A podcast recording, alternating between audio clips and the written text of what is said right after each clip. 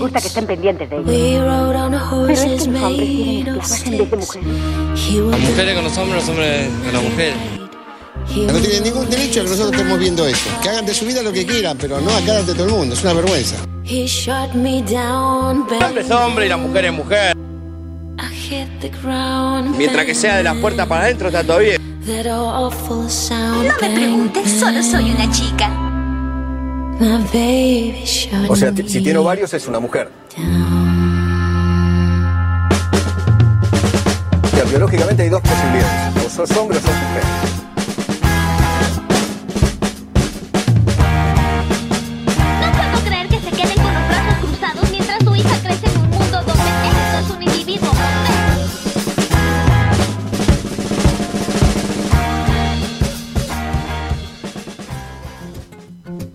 Somos Antes de la Pantalla, un programa que tiene como fin promover la discusión sobre el lugar de la mujer y las disidencias en la sociedad actual y de qué manera exponen los medios audiovisuales.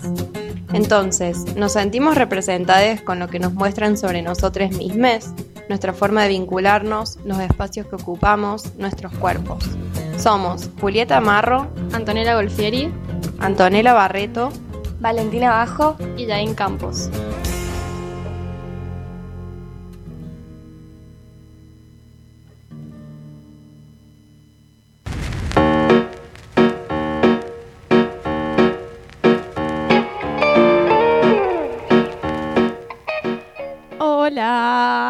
Volvimos. Hola, hola. Volvió la Juli también. Estamos todas hoy, no lo puedo Las creer. Efecto, efecto. Esto es. Pará, pará. Bueno, esperamos el efecto.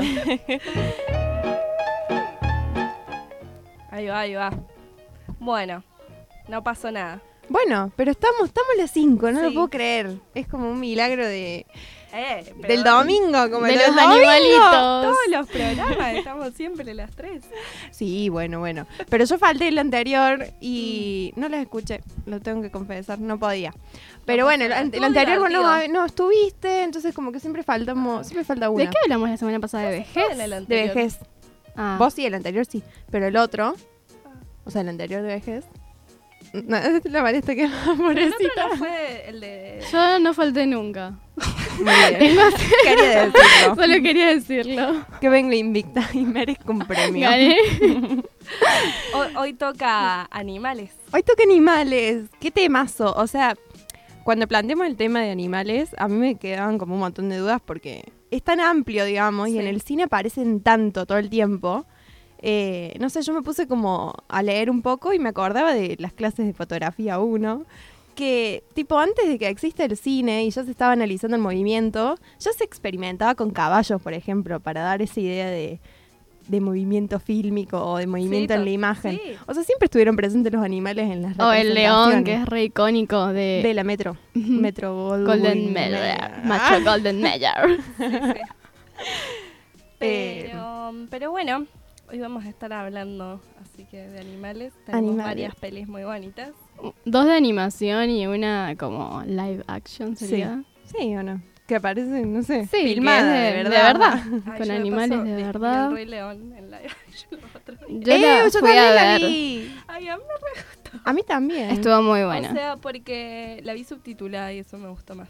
Ah, eso me dijo Lanto. Yo que la vi en no español y me gustaría haberla visto sub- subtitulada. Claro, me gustó porque. Quería escuchar a Beyoncé, de verdad. Ah, yo quería escuchar a Seth Rogen, que es el que hace Ay, la voz sí, de chancho, Pumba. De Pumba. Sí, yo también. Y- pero lo que también Y Charlie Gambino que- hace de, de Simba. Era como Wow. todo lo que estaba bien. Es que yo no la. O sea, tipo, la había visto. un- eh, o sea, una peli que yo en mi niñez no me gustaba para nada. O sea, Es que porque eran todos colores tierra. Todos los traumas de la como infancia. yo no la había visto. La primera vez que vi. El Rey León fue el otro día. No. Por eso, Nunca la vi. Me encantó porque para mí también fue como darle Ah, por primera vez, como. Mira, no, yo No, la reví la muerte de Mufasa era muy lo peor que Ay. podía pa- es que fuerte que se le muera su papá. Te queda Sí. con, con muchos traumas después de esa peli. Posta. Pero es re linda, re, re linda. Está re Y buena, la verdad que es un re plan ir a verla. Es recomendable. No sé si sigue, pero Sí, vayan a ver El Rey. León. Está muy buena. Es que es como, después de Avatar, creo que es con Sí, las, Los- las CGI. Sí. como- dos efectos. Los efectos. pero es impresionante. Sí. O sea, vi- ¿ustedes vieron los, los pelajes? A mí me, no sé, me, me llama la atención los pelos, al Es parecer, que pero las emociones de los animales eran tal cual habían hecho los actores antes.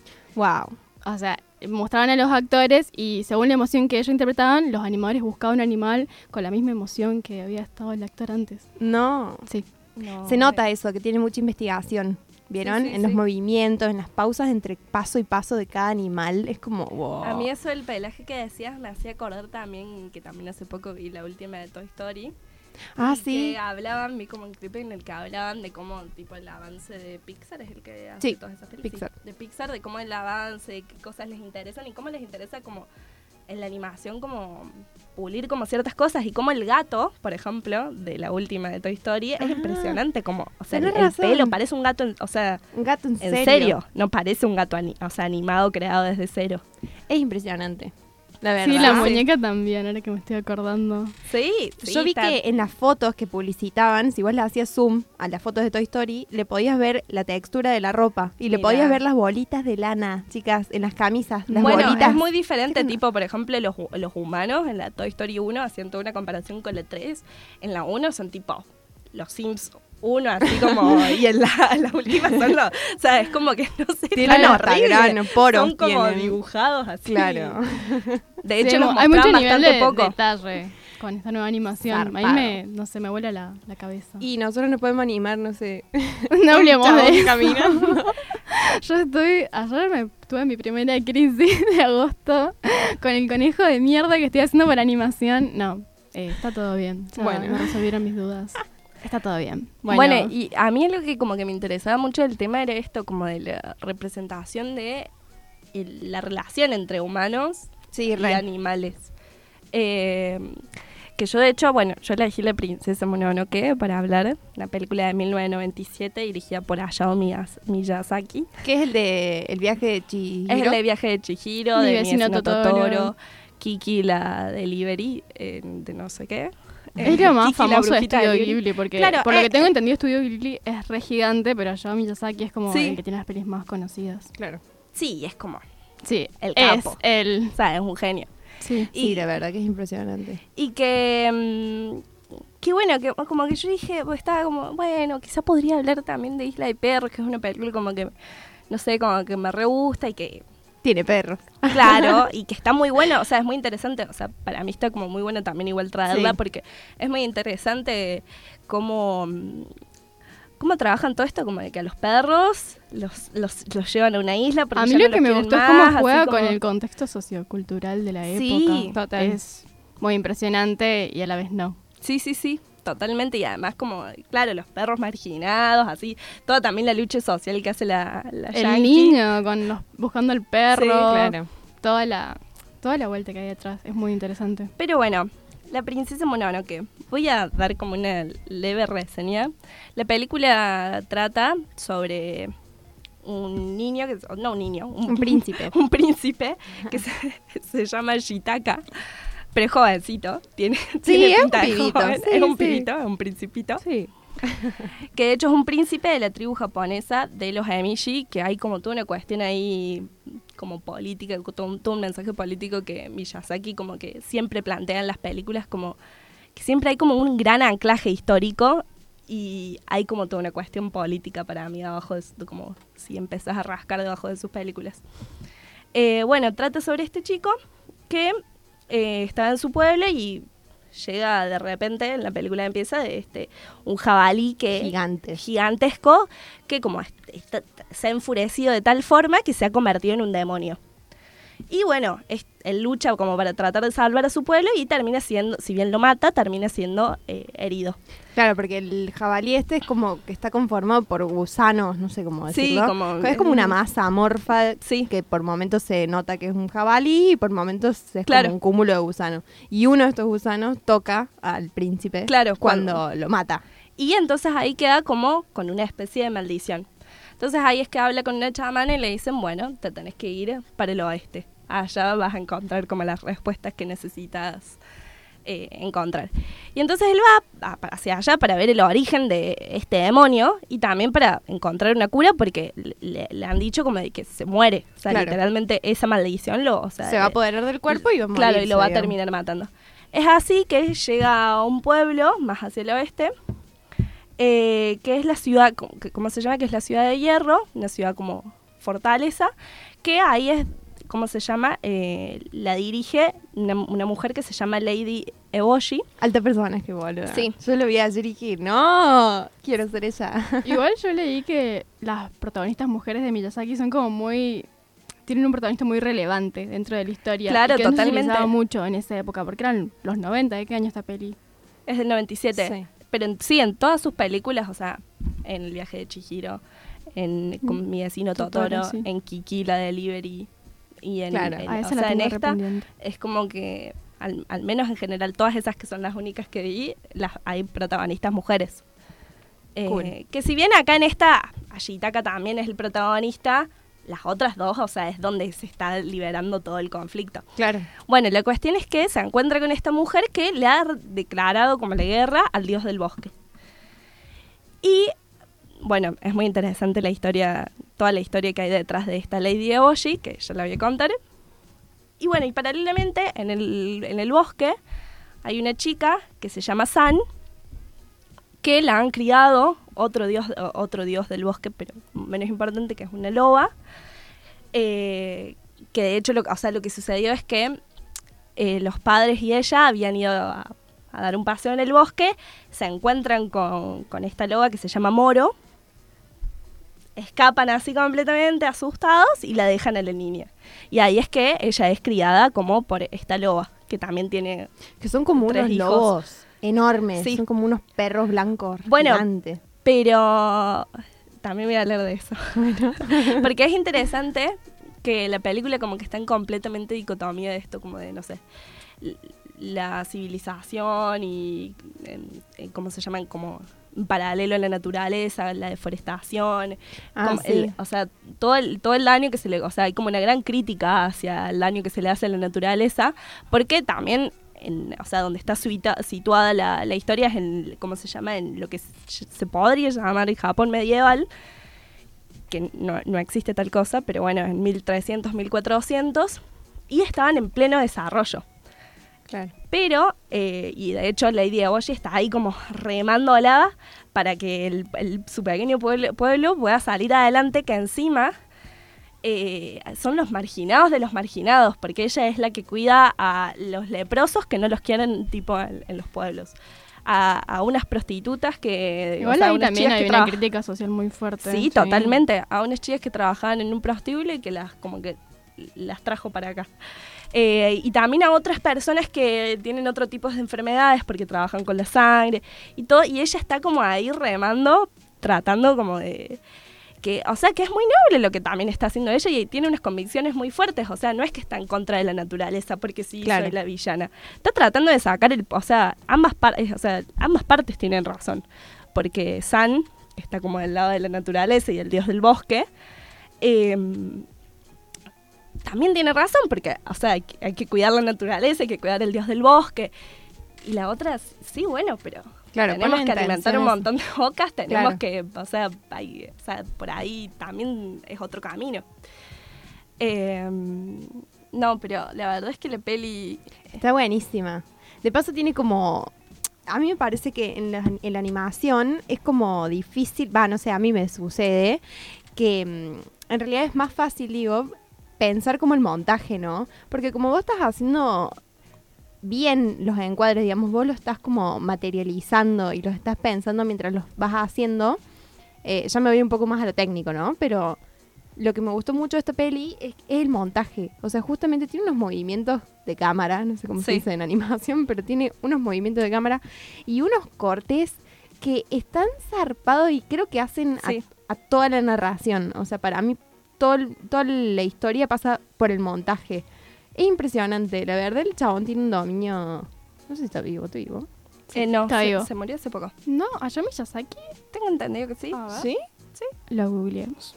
O sea, quizás estoy divagando. Estaba pero- leyendo algo de que tiene como una complementación con el viaje de Chihiro después lo que pasa en la princesa Mononoke o leí mal.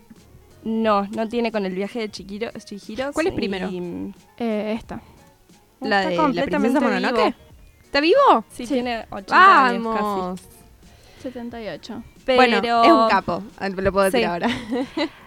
Creo que se ha retirado, eso es lo que ha sucedido, que ya no Ah. filma más películas, que la última fue una que se llama El viento, no sé cuánto. Pero no, lo que tiene la película es que en realidad hay, hay toda una cosa con la película, que en la película eh, se llama Mononoke Hime. Hime, Ah, eso es lo que leí. claro, Hime significa princesa y Mononoke significa como... Podría ser como dios del bosque, pero en realidad es como un dios como vengativo, o sea, tiene como... Claro. O sea, obviamente la traducción del kanji a- al, al inglés y de ahí al español o del kanji al español es como Mononoke. que va quedando como... No, y lo de la princesa Mononoke es muy gracioso porque él en esa época estaba queriendo hacer una película que se llamara La princesa Mononoke y que fuera como una adaptación japonesa de La Bella y la Bestia. Ah, mira vos. Y, y de hecho hay un libro hermoso que sale como cuatro mil pesos en cada libro. Con esta macrisis. ¿Quién lo va a que tiene los dibujos de ese, ¿cómo se llama? De mm, ese libro que hizo con, que es como una historia de la Bella y la Bestia, y que de hecho aparece Totoro como un personaje que Ah. es el, el personaje del- de la Totoro. Pero después, en ese entonces, él estaba filmando por Corroso y lo que sucedió es que recién se estrenaba eh, La Bella y la Bestia de Disney. Ah, Y él como que estaba medio desganado, como que ya no le pintó mucho y entonces dijo, no, bueno, vamos a filmar esta nueva historia. Y lo que pasó era que él en realidad no le quería llamar, llamar la princesa Mononoke, pero el productor de él, que se llama Toshio Suzuki, que es el productor de todas las pelis, que es como un genio, eh, él le quería poner la leyenda susurrada de Ashitaka. Que en realidad, para eso, había creado todo un kanji nuevo, que en realidad no era tipo la leyenda susurrada, sino lo que significaba en, o sea, ese kanji En- era algo como la leyenda susurrada de la hierba y el bosque Oh. y el, y ¿cómo se llama? Y el viento Claro. de Ashitaka. Y él le dijo, no, mira, yo ya le No empecé a entra en un promocionar- cartel. Claro. no es viable. Le dijo, yo ya le empecé a promocionar como la princesa Mononoke y Pero esto un- del kanji que te creaste. igual. Sí, está buenísimo, pero dijo como, no se puede. Ah, acá lo que estoy leyendo es que desplazó, digamos, a Titanic, que es la película eh, con mayor recepción en Japón.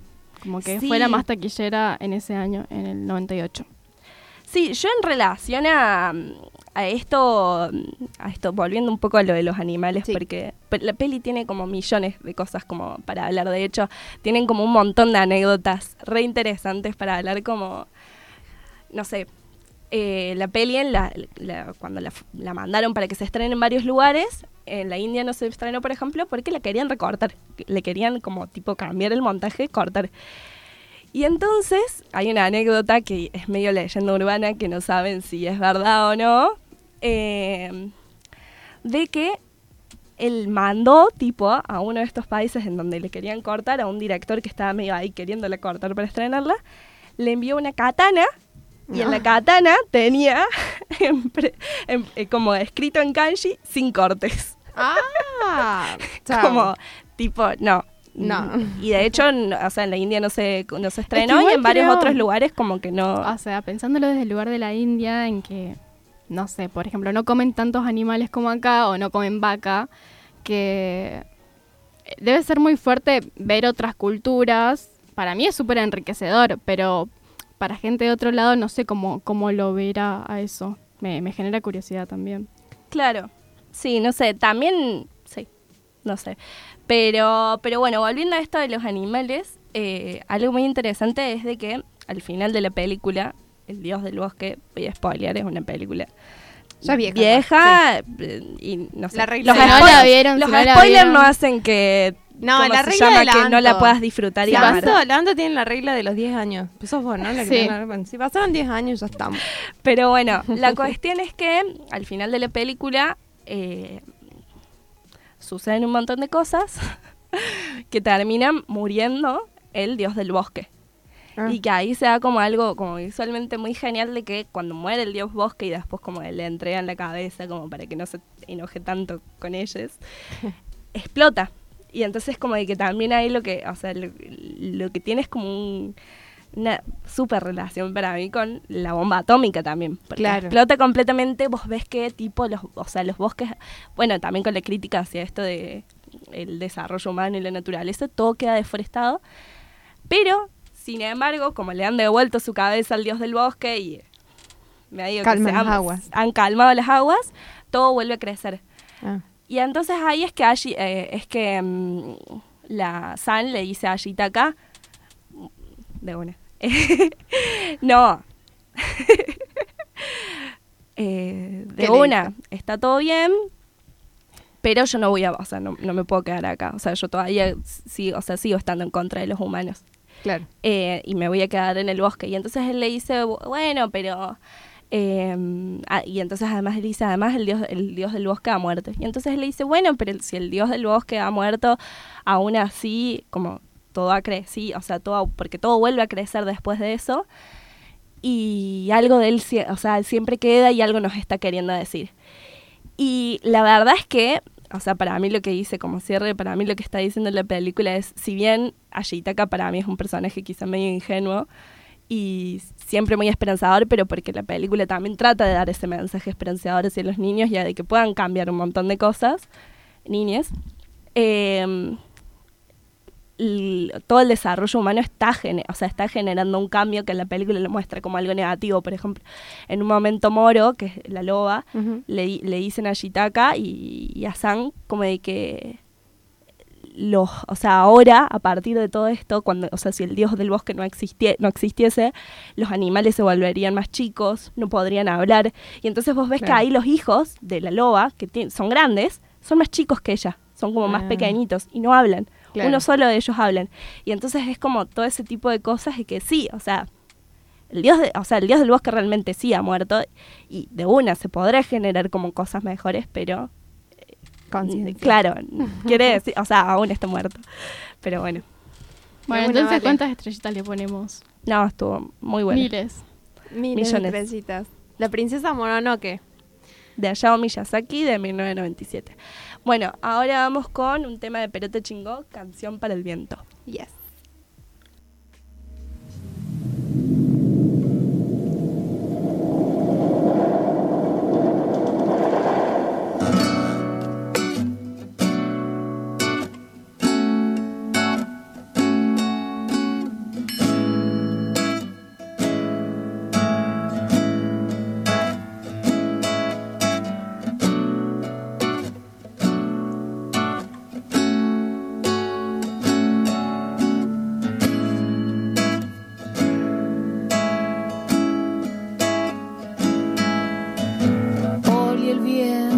Viento,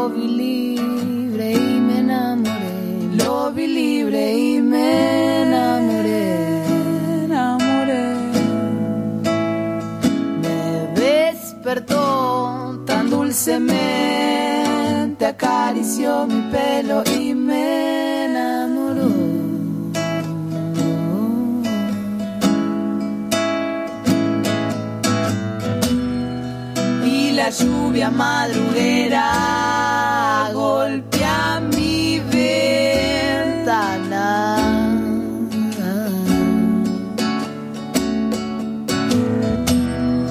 Vos caes y mientras yo te observo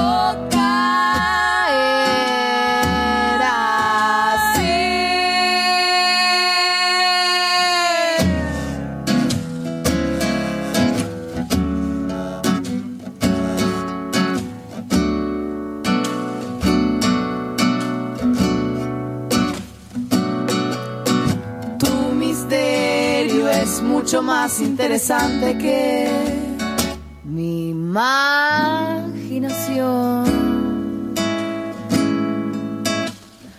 Cuando caigas en mi charco voy a sumergirme en vos mirando en el reflejo voy a sumergirme en vos.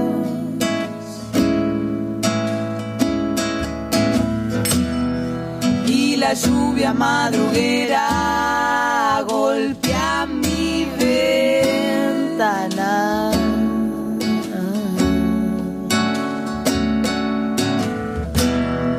Vos caes y mientras yo te observo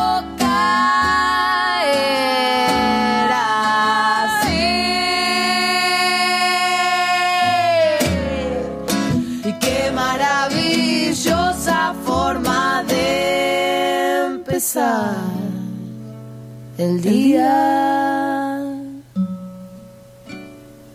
enroscándonos,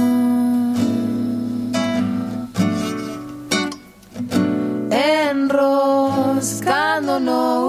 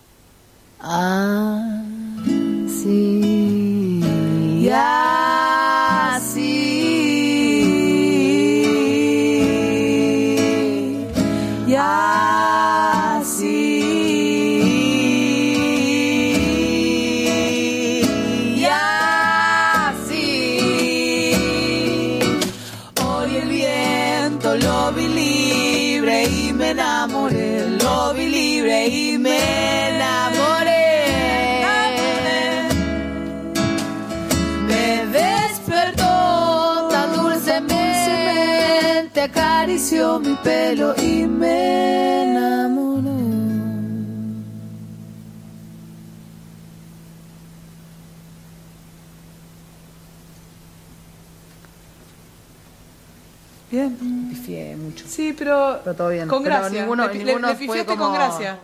Claro, pues sí, sí, sí. Bueno, buenísimo. Terminamos entonces.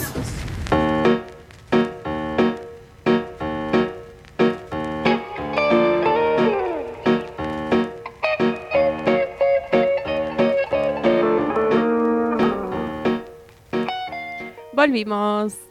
Volvimos, volvimos, volvimos. Hablábamos de la princesa Mononoke. Acá ya ahí nos decía que tardaron una bocha en hacerlo. eh, porque hicieron cuadro a cuadro.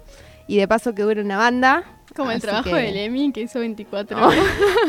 Unos amigos hicieron un trabajo de stop motion que tenía que ser en 12 frames por, eh, en 12 frames y lo hicieron en 24. O sea, se comieron un viaje de son no. al pedo.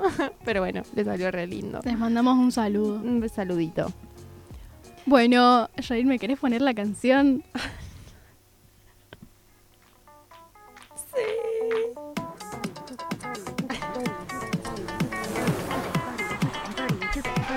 Me encanta.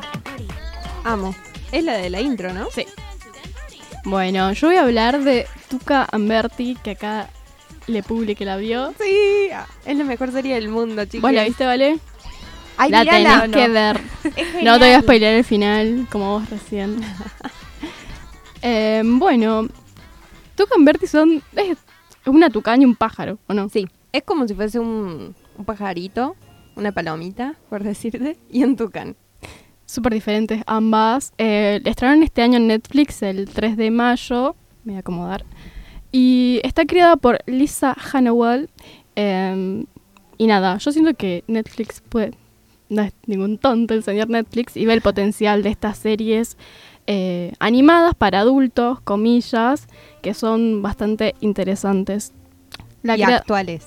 y actuales que tocan temáticas muy muy nuevas y en esta particularmente yo me doy cuenta eh, que hay una guionista y una productora mujer detrás Se por las temáticas que tocan.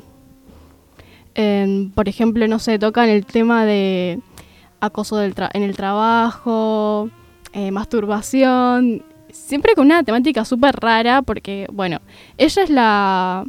eh, Lisa Hannawell, que es la creadora de esta serie, ha trabajado en el diseño de producción de Bojack desde 2014. ¿Ustedes la vieron? Sí. Es Bueno. la mejor. ¿Sí? Amo Bojack. Es Bueno. muy divertida. La voy a hablar la semana que viene en animación. Buenísimo.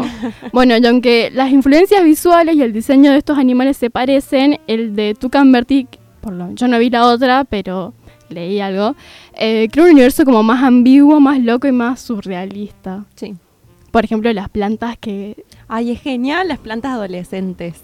Son como, representan a unas adolescentes así, son todas unas plantas gigantes que hablan así con voz que a veces bien no le ves la, la cara, No, las claro, piernas. Y hablan así como, como todas desinteresadas, así. Y, no sé, Bertie es como muy, como muy niña, así es como muy es entusiasta. como muy fifí para mí. Sí. Y Tuca es todo, Todo, todo lo contrario.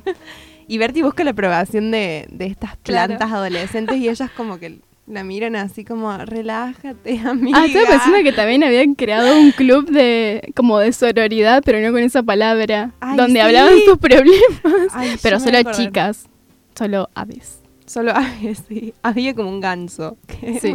Ah, Porque son, dos- son como si fuesen Era como humanos, saca tu ira y Bertie estaba ahí re eh, Es todo un mundo de animales, ¿no? Sí, no como Bojack creo que también Bojack hay hay humanos. de una. Bueno, las voces que fueron elegidas son la de Tiffany Haddish y como Tuca y Ali Wong como Bertie y ambas son comediantes en la vida real. Ah, mire vos. Sí, sí. Creo que se nota más la de Tuca. Sí. Tiene una- un vozarrón que Genial. genial. Y nada, esta serie para mí es como muy feminista y bueno, nada, sí se nota que del otro lado hay mujeres, pero no es feminista como, ay, somos feministas, sino que se nota en la impronta que va teniendo la serie. Para mí esas cosas se notan en los diálogos y se nota sobre todo en la forma en que se vinculan ellas.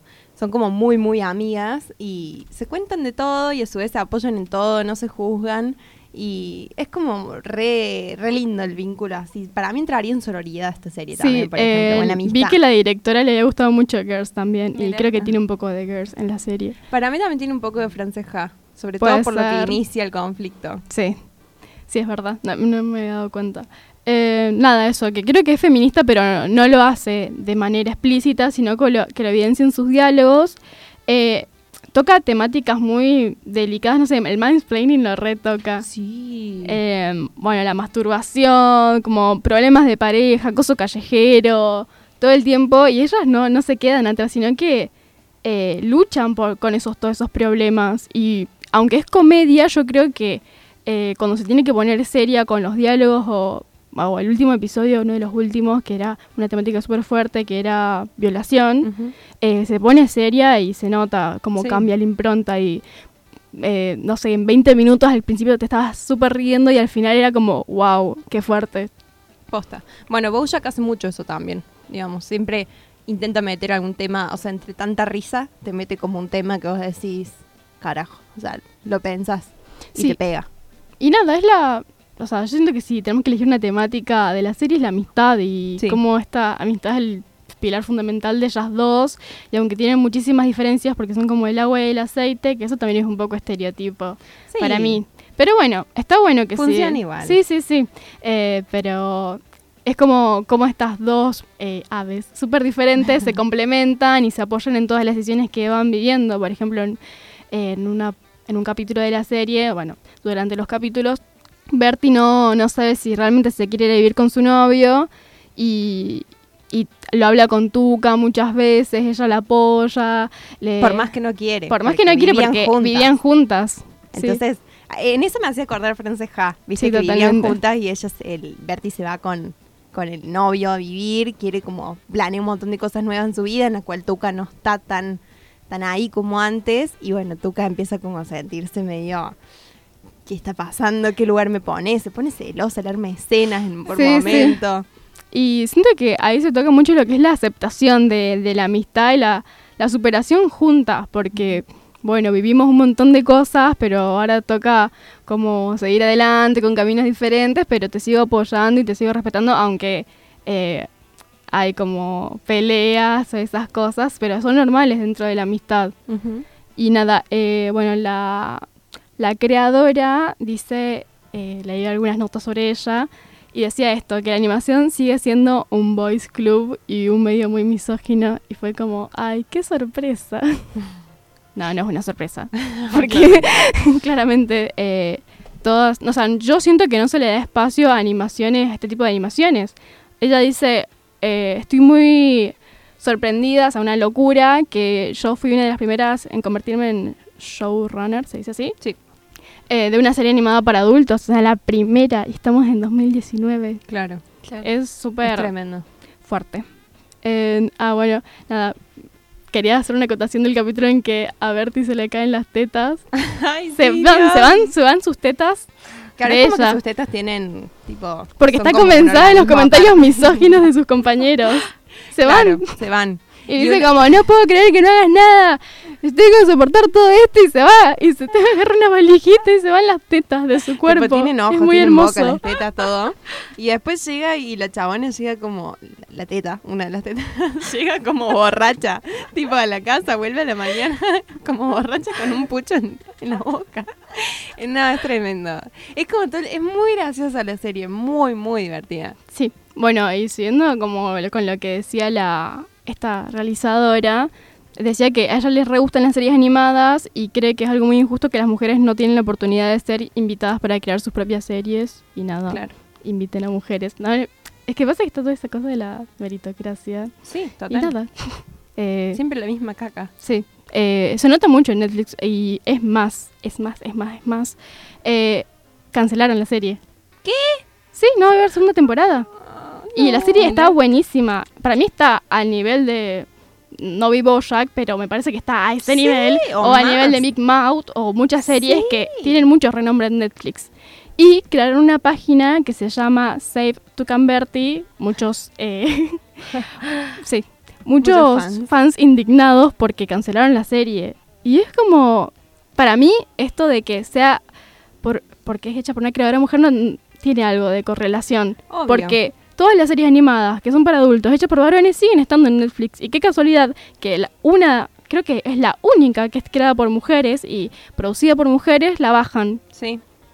Y nada, eh, métanse en Save to Converty y pongan comentarios indignantes.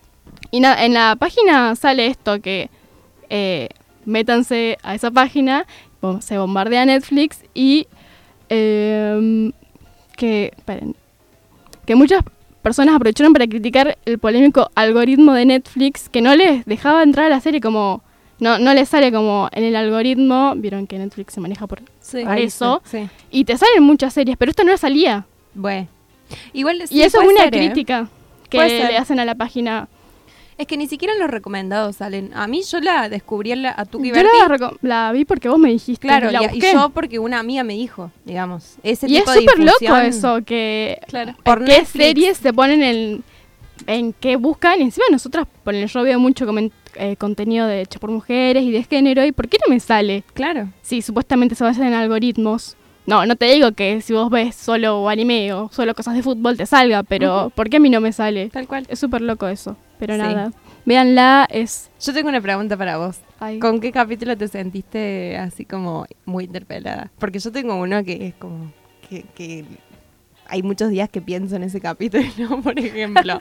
A mí yo el que más recuerdo es el cuando Bertie se siente muy acosada laboralmente, no porque yo haya sido acosada laboralmente, sino porque se reciben muchos comentarios misóginos dentro de la carrera de cine. claro. De por qué haces esto si sos mujer. eh, Muchos Claro. comentarios que parecen como que no los hacen, pero realmente los hacen. Claro. Y nada, me, me gustó mucho ese capítulo, me interpeló un montón y me re gustó que ella saliera y defendiera sus derechos de Sí, trabajo, porque trabaja excelentemente mejor, o sea, excelentemente bien y me trabajaba mejor que sus compañeros y ellos se daban todo el crédito. Y era como, sí, sí, sí, cuando terminaba el capítulo ella eh, ascendía y hacía todas sus ideas, era como, sí, Mal. Sí, Bertie. es como que triunfas con, con ella. ¿Y cuál fue el tuyo? El mío, pero es más una boludez. La Anto se tiró como todo un... Yo me sentí identificada porque en un momento Bertie, eh, que es, creo que es después de este capítulo mm, en el cual, para como el, el que se lleva todo el crédito en el trabajo de ella es como un gallo así. Es un tincho, un literal, gallo. Literal, es tremendo. Bueno, y el, el- siguiente capítulo que ella se sentía como no, el anterior, que ella se sentía bajón y no sabía cómo enfrentar eso. Ella se siente tan insegura que se pone unos zapatitos que son como ridículos, pero son de unos cupcakes. Ay, y sí, yo dije, sí, sí. amo. Porque ella también esto". trabaja en una capquería. Claro. Y ahí, en eso me sentí muy identificada, en esto de me voy a poner algo para darme seguridad, aunque sabemos que es mentira, pero lo necesito porque este mundo es, es muy opresor. eh, y me hizo, me hizo reír mucho. Bueno, y eso, vean Tu Convertil, yo la súper recomiendo y vean cosas dirigidas por mujeres y escritas por mujeres que se renota. Sí, la verdad que se renota y está está bueno. Y está bueno que está bueno que nada, que esté en Netflix también y bueno, véanla mientras siga estando, qué sé yo, búsquenla. Esta es la primera temporada, luchen para que esté la segunda temporada porque Eso. yo la quiero ver, muchas, Vale la pena. muchas la queremos ver, es genial, es un delirio. Así que véanla. Y ahora nos vamos escuchando Pasión Celeste de Natalia Oreiro. ¡Ay!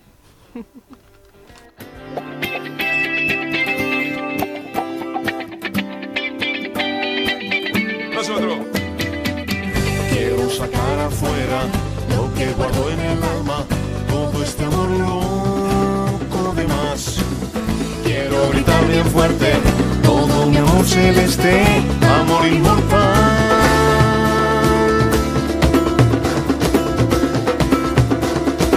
Celeste, al que quiera celeste que le cueste, son cosas que se aprenden en la vida.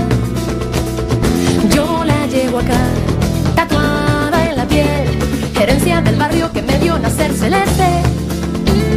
Es mío el dolor de tu tribuna, su alegría no la cambio por ninguna. Que nuestra pasión te ayude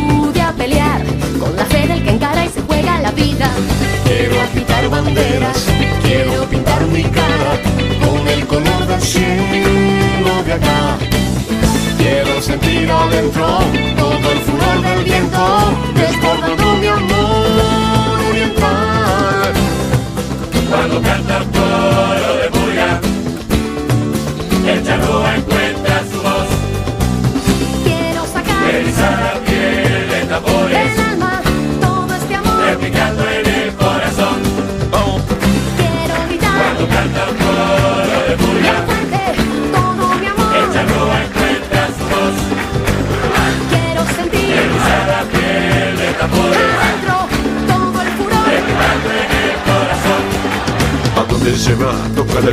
se va por la puta y no puede parar, no puede parar, dejar de gritar. Arriba nosotros con fuerza Uruguay, pelota contra el piso, frente en alto, llévatela a tu casa, vamos a festejar, pintala de celeste, bien celeste. Arriba nosotros con fuerza Uruguay. Celeste,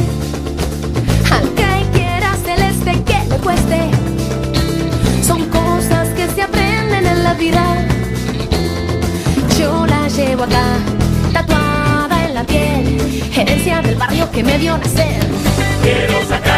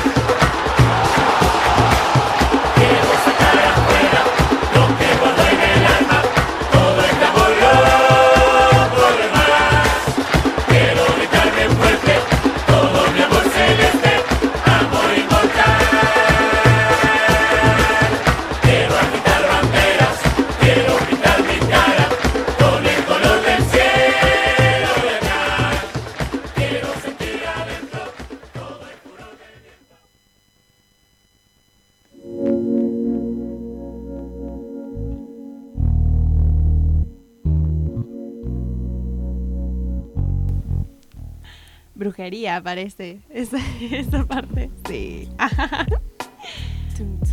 Esto se está tornando raro. Che, y bueno, y queda poco tiempo, pero yo voy a hablar como así muy rápidamente de la peli que quería hablar, que se llama The Rider, que es como la que hablamos al principio, que está hecha de verdad, no, no está hecha de animación, sino que está Live filmada. action. No sé si sería, porque sé eso. ahora se utiliza mucho el término live action y yo no Mm. sé en qué cuándo utilizarlo o no. Claro. Bueno, Live que action creo que es cuando es algo animado que se le pasa Ah, a la anima- o sea, entonces lo estoy entonces utilizando no. mal el Ah, a, la, a la verdad, a, a- a la humanidad. Bien, entonces humanos. Bueno, esto está hecho con humanos. es básicamente la historia de, así muy te lo resumo así nomás. Es como de un chabón que hacía rodeo y con los amigos hacían rodeo en estas competencias que se suben arriba de un potro salvaje, así le dicen, y los cagan a palos y los potros saltan, saltan, saltan y el juego de ellos es aguantar, a ver quién aguanta más tiempo arriba del caballo sin caerse. El tema es que este chico, eh, con el grupo de amigos, eh, se empiezan como a golpear. Uno de los amigos queda en silla de ruedas y él lo que le pasa es que se fractura el cráneo. Entonces la primera toma que vemos es de él con toda la cabeza rapada y todo con como, eh, como de la engrapadora. Ah, sí, ¿Cómo sí, bueno, así, toda la cabeza. Este chabón, o sea, es un hecho que le pasó en la vida real, que la directora Ajá. mientras estaba filmando otra peli lo conoció, lo conoció mientras hacía rodeo y cuando estaba filmando la otra peli, el chabón le pasó esto, entonces la, la mina como que empezó a hacer, em, la directora que se llama Chloe Zhao, eh, empezó a hacer como esta peli también, medio, medio paralelo, medio no. Y cuenta la historia real del chico, y mientras que el chico la ficcionaliza, que eso es rarísimo. Que eso me hace acordar a The Tale. ¿Se acuerdan de la peli que hablamos? Sí. Bueno, que era como de la directora contando su propia experiencia. Claro, Bueno, pero la diferencia ahora sería que es el actor. Es el actor contando su historia, pero actuando. Ah, pero es el actor. Es el actor. actor y le pasó pero no sé si y lo, actúa. lo llamaríamos actores. Claro. El ¿cómo Claro, se pero llama es los una peli de rodeos? Ficción. Como vaquero. El Digamos, vaquero cowboy. eh, actuando. Claro, es una docuficción, digamos. Claro. Porque de paso, la que hace la hermana en la peli es la hermana. eh, el que hace el papá en la peli es el papá. El que hace la... O sea, así, todo. Ajá. ¿Cómo No hizo para que que- actuaran bien? Es mi Sí, pregunta. la verdad. Posta. Y porque de paso la película está tremenda. O sea, tiene... Es como un... Es de las pelis que me gustan a mí, así como bien lenta, como... que desarrolla bien el conflicto y las emociones de los personajes. Y habla mucho del rodeo. Y en un momento lo pone como la gran pasión de- del personaje y como a su vez el conflicto interno que tiene, que por eso como que no puede superarlo y a su vez no puede seguir su vida y todos le dicen, che, si vas a hacer rodeo de vuelta te morís. Y el chabón dice, bueno, capaz lo haga, o sea, ese nivel de, locura, digamos.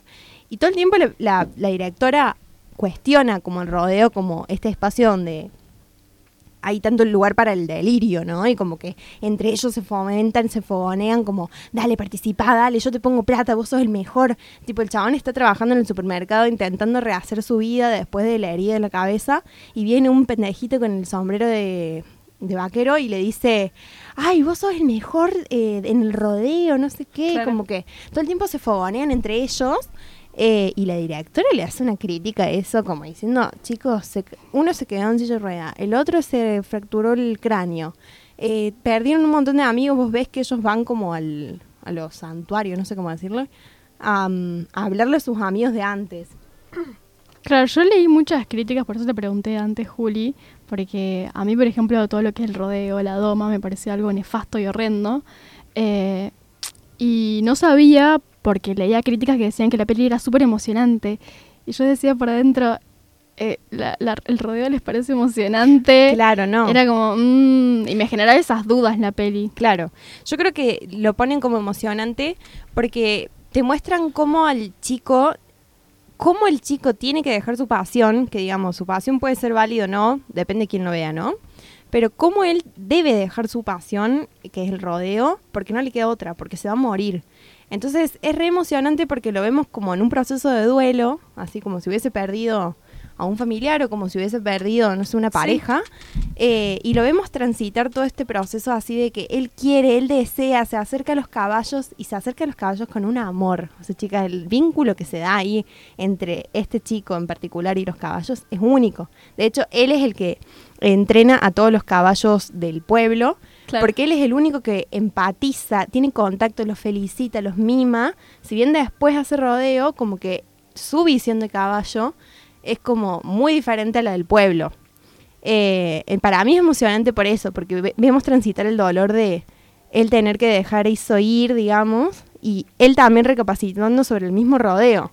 Como que... Es que para mí, no sé, o sea, en, ese sentido, em, no sé, o sea, para mí no, no sé, o sea, me resulta un poco como, no sé, no criticaría o no, no sé, no, no, la, no asesinaría a este tipo como, no sé, personas así como de que están haciendo estas cosas que se dan como mucho por cuestiones culturales que están como re arraigadas, si bien también estoy en contra de, la doma y, y, eso, eh, o sea, sí me parece que es como más complejo, como, no, vos, vos, sos, no sé, eh, te, asesinemos o, no te asesinemos. O sea, claro, yo no digo de, de asesinar gente, pero a mí me genera mucha contradicción. Es que es eso, es la eh, contradicción. Porque si tanto más los animales, ¿por qué los tenés encerrados? ¿Por qué haces que eh, todo lo que es la doma, que los maltratan, les ponen látigos? Es como, si tanto querés a los animales, ¿por qué les haces eso? A mí me genera esa contradicción, claro, porque no sé, soy, soy vegana. Bueno, pero no sé, me, me todo el tiempo me lo, me lo pregunto, como esta, esa gente que tanto quiere a los animales, ¿por qué los lastima? ¿Por qué los tiene encerrados si, si tanto los querés? No sé. Claro. Bueno, yo creo que la peli apunta mucho a eso, a esta contradicción que se da. Y es la misma contradicción interna que el personaje tiene, que para mí es el conflicto interno. O sea, él quiere volver, pero a su vez ve como las cosas malas que tiene y a su vez le gustan las cosas malas que tiene, pero no puede hacerlas. Entonces, como en este menjunje de cosas que puede, que no, que sí, que qué sé yo, eh, él va recapacitando sobre el rodeo y termina alejándose de ese mundo, aunque le duela el corazón. Eh, pero es muy emocionante porque vos lo ves a él intentar, intentar. Es como un niñito intentando andar en bici. Que vos lo ves que va, que va, que va, se cae, se cae, se cae, se cae. Y lo intenta de mil maneras diferentes, pero no le sale y no puede. Entonces es, es muy cruda la peli en ese sentido. Eh, a mí me encantó, la verdad. La directora es una directora china que tengo entendido que es de una comunidad indígena y, nada. ¿Qué onda? ¿Surge ahí la peli o...? No, no, es ella se salió de China y se fue a vivir a Estados Unidos y la hizo, ya vive en Estados Unidos y la hizo ahí. Pero... Mm, sí, yo tengo muchas ganas de, verla, la tengo en, De paso tiene una fotografía sí, se la ve alucinante. sí. Todo amanecer, atardecer, es como todo el tiempo esa luz. recibido buenas críticas. Así que bueno, la peli se llama The Rider, que sería el jinete algo así. O el, vaquero. Ah, el, de Rider. de, Chloe Zhao. Muy buen peli, la verdad. La recomiendo. Bueno, no, no, no sabría. Terminamos bloque animales. Terminamos el bloque animales. Vamos con algunas recomendaciones. Recomendaciones random. Eh, hay un ciclo de mujeres en el Cine Club de ah. directoras mujeres, así que busquen la revista del Cine Club y vayan a ver. Sí, no lo ¿Es el etiqueta negra o no? No, no es el etiqueta negra, es el de la, biblioteca. Lo, lo, da Jesús Rubio. Y así que bueno, vayan. De Fíjense, está en la página del Cine Club y si no en la revistita la piden ahí. De una. Bueno, entonces estuvimos hablando de Princesa Mononoke. después hablamos aquí Tuca en Berti. Y después hablamos de The Rider. Bueno, y nos vamos. ¡Ay, mirá! Sí, nos vamos a escuchar. Hoy estuvimos re pum para arriba. Ah, decían en las redes sociales que somos arroba antes de la pantalla. Sí. Y nada, quieren que nos nombremos ahora que estamos todas juntas. Sí. Yo soy Antonella Golfieri, en producciones, perdón, está Antonella Barreto. Dale ya.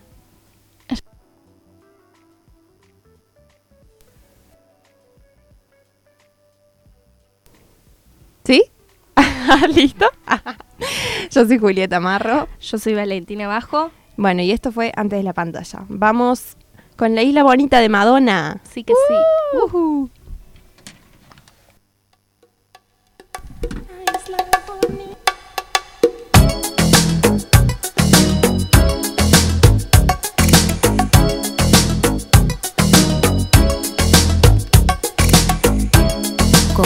reserva.